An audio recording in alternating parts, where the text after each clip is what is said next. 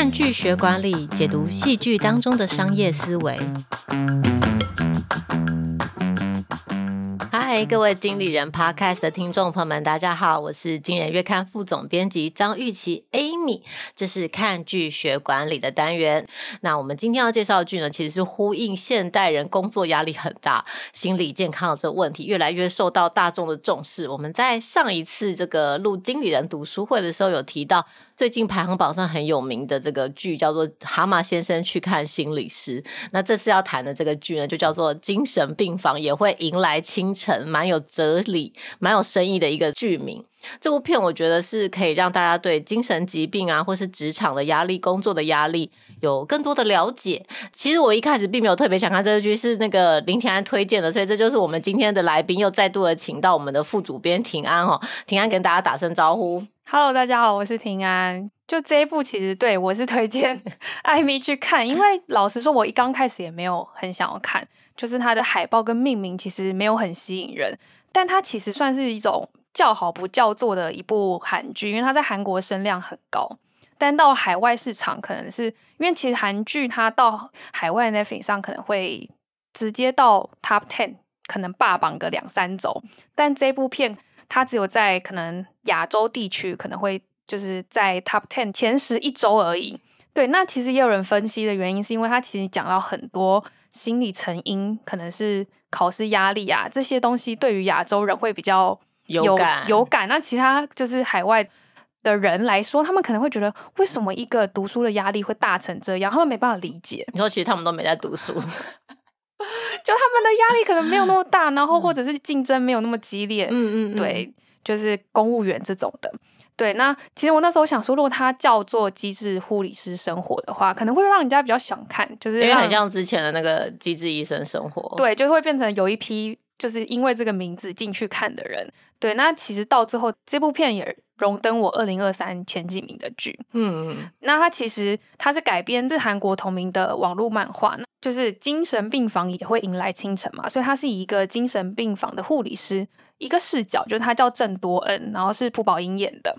以他的视角来带出不同心理健康的疾病，那其实里面谈了蛮多不同心理疾病，比方说恐慌症啊、妄想症啊、思觉失调、躁郁跟忧郁等等的。那其实他也让医生来解说这不同的疾病，它可能会有哪些特征或症状，那也会让观众知道说，其实每个人他。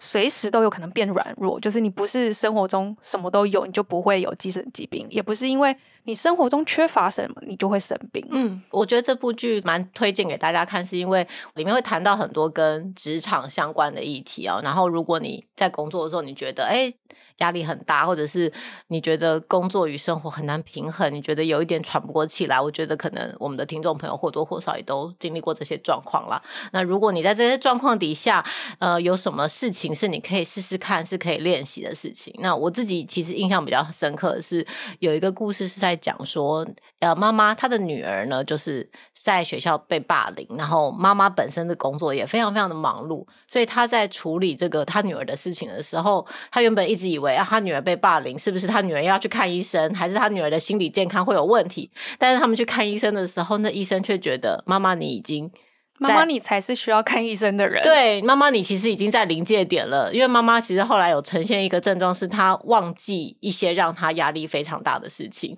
就是她的大脑采用忘记的方式去处理这个压力。然后在这个剧里面，护理师里面的小组长，他也同时也是面对了这种工作与生活都对他有非常严格的要求，他需要不能请假，然后家里也有很多小孩子的事情要繁忙。其实。我觉得可以看出来，韩国的压力很大，韩国妈妈的压力也非常非常的大，职业妇女的压力会很大。对，然后你要关心小孩子的课业啊，小孩，然后你的家庭要处理好，然后你的工作对你的要求也非常的高。好，然后在这个里面，其中一个可以练习的工具是那个医生请妈妈去写一个关于自己的自传，然后写完之后去回顾你的自传里面有哪些是负面的情绪。他在这个历程里面慢慢的发现。他的负面情绪是越来越多的，原本可能没有那么多，但是越到后面，他的负面情绪越来越多，所以他开始体会到说：“哦，原来我真的慢慢的累积这些东西，越来越造成我的身心状况是有不好的影响。嗯，因为其实这个可以那么看得出明显，是因为他叫他用荧光笔画出他负面情绪，你就可以看到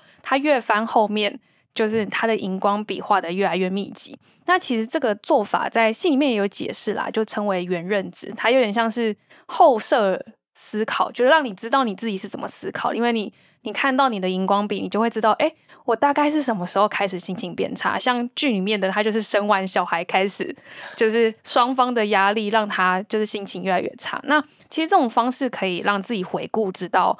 呃，让你知道你自己心情是怎么变差的，或者是发生什么事情。那医生有讲到说，其实。情绪它也是有肌肉，就像我们为了想要健康，让我们锻炼自己的身体。那其实你的内心也需要这样的锻炼，就透过回顾，其实可以让你锻炼你自己的情绪肌肉。我们刚刚在录音之前，就是跟庭安在聊天，就聊到说，哎、我们小时候有没有写过日记啊？然后其实发现，哎、其实蛮多人小时候都有写日记的经验。然后你有时候长大一点，你回去看你以前的日记，你就会发觉，哦，原来我当时。这么快乐，就 哦，原来我会因为这种小事情就觉得很快乐，或是反过来说，也可能会觉得哦，我原来因为这些事情我就心情不好，很沉静。就是这些事情你可能在经历的当下未必有，你会不知道，你会不知道，但是你把它写下来的时候，你会开始回顾，或是比较有意识的去想我当时经历过的事情是什么，大概是这样。嗯、那下一个我们要谈的也是职场的议题哈，就是你可能。我们可能叫做什么“能者多劳”嘛？你有时候就是能力很强，然后你会被交付更多的工作，但是你无法去排除这些对你很高的期待的时候可能会发生的状况。对，这个例子就是那个护理师郑多恩，他的从小的青梅竹马叫宋玉赞，那他其实也很优秀，他从韩国的名校毕业之后就进到大企业工作，但因为就他能力很好嘛，所以前辈跟主管都一直丢工作给他。那其实家里的人对他期望也很高，因为想说啊，我们家这个哥哥很有能力，可以来养家等等的，所以全家都依靠他了。对，因为他弟弟好像也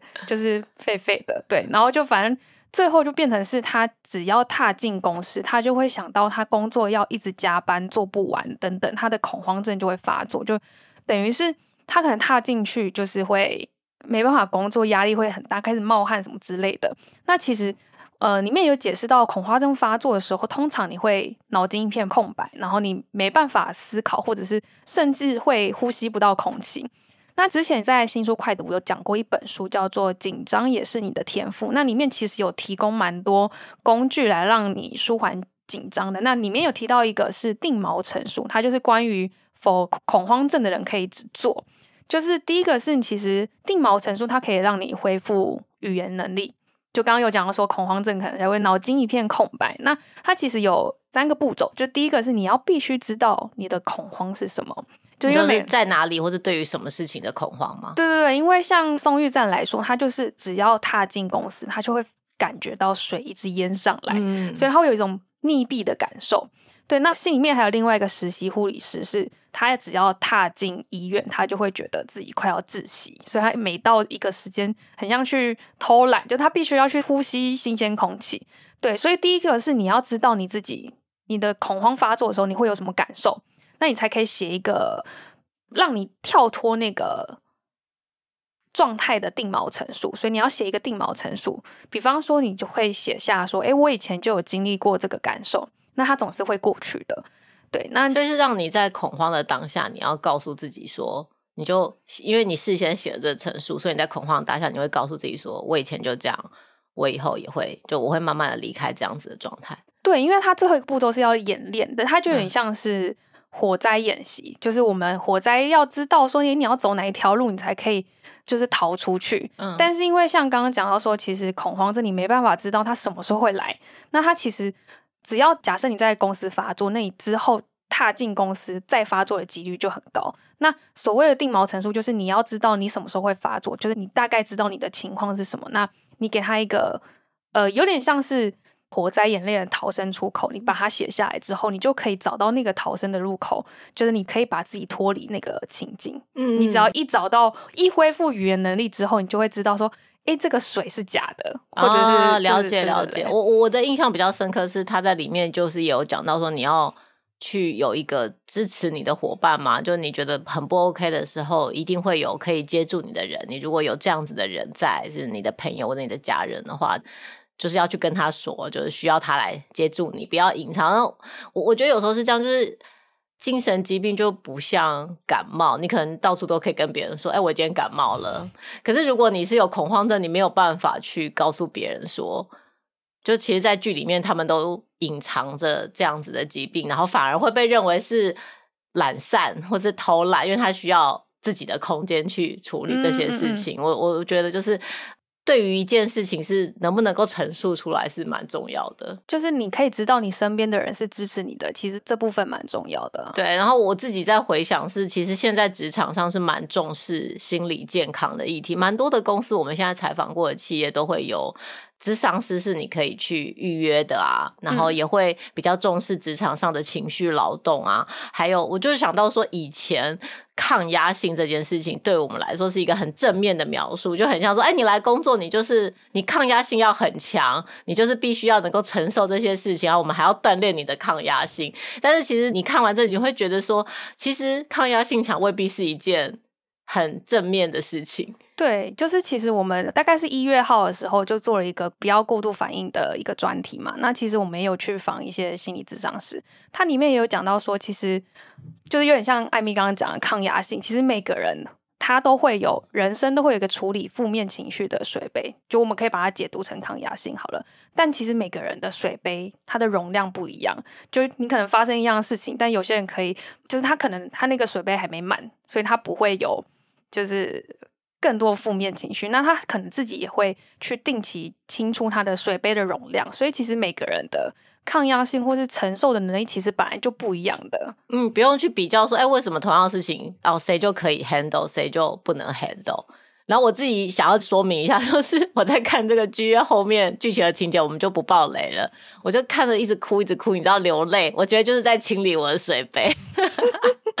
好，那今天这个 podcast 的最后，庭安有什么要补充的吗？我比较觉得说，就是其实老实说，我看完就会真的是对不同的心理疾病有更多的了解。然后，其实你在了解的同时，你也会有更多的同理心去看待。就你会知道说，哎，其实每个人都有自己的情绪，然后他也有不同的心理状态。那其实很多时候，你可能问不出原因，或者是你不知道他为什么会这样，或是自己为什么会这样。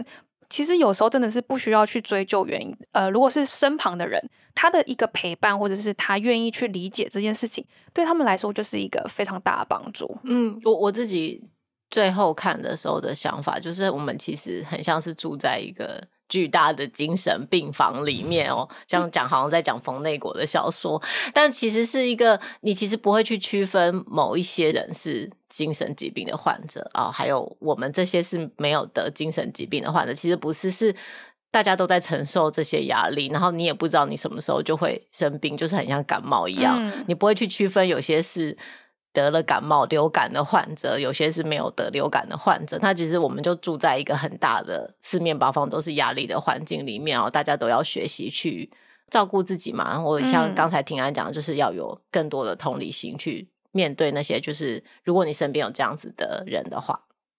好，那我们今天就是希望大家终于有一个这个 happy ending，在正面疗愈的正面疗愈 ending。好，希望大家在疗愈身心的同时，也可以跟大家一起思考工作跟人生的意义。那如果喜欢我们的内容，就在下面按赞。有什么其他的剧需要我们聊的，也可以在下面留言。今天看剧学管理的 podcast 就讲到这边喽，拜拜，拜拜。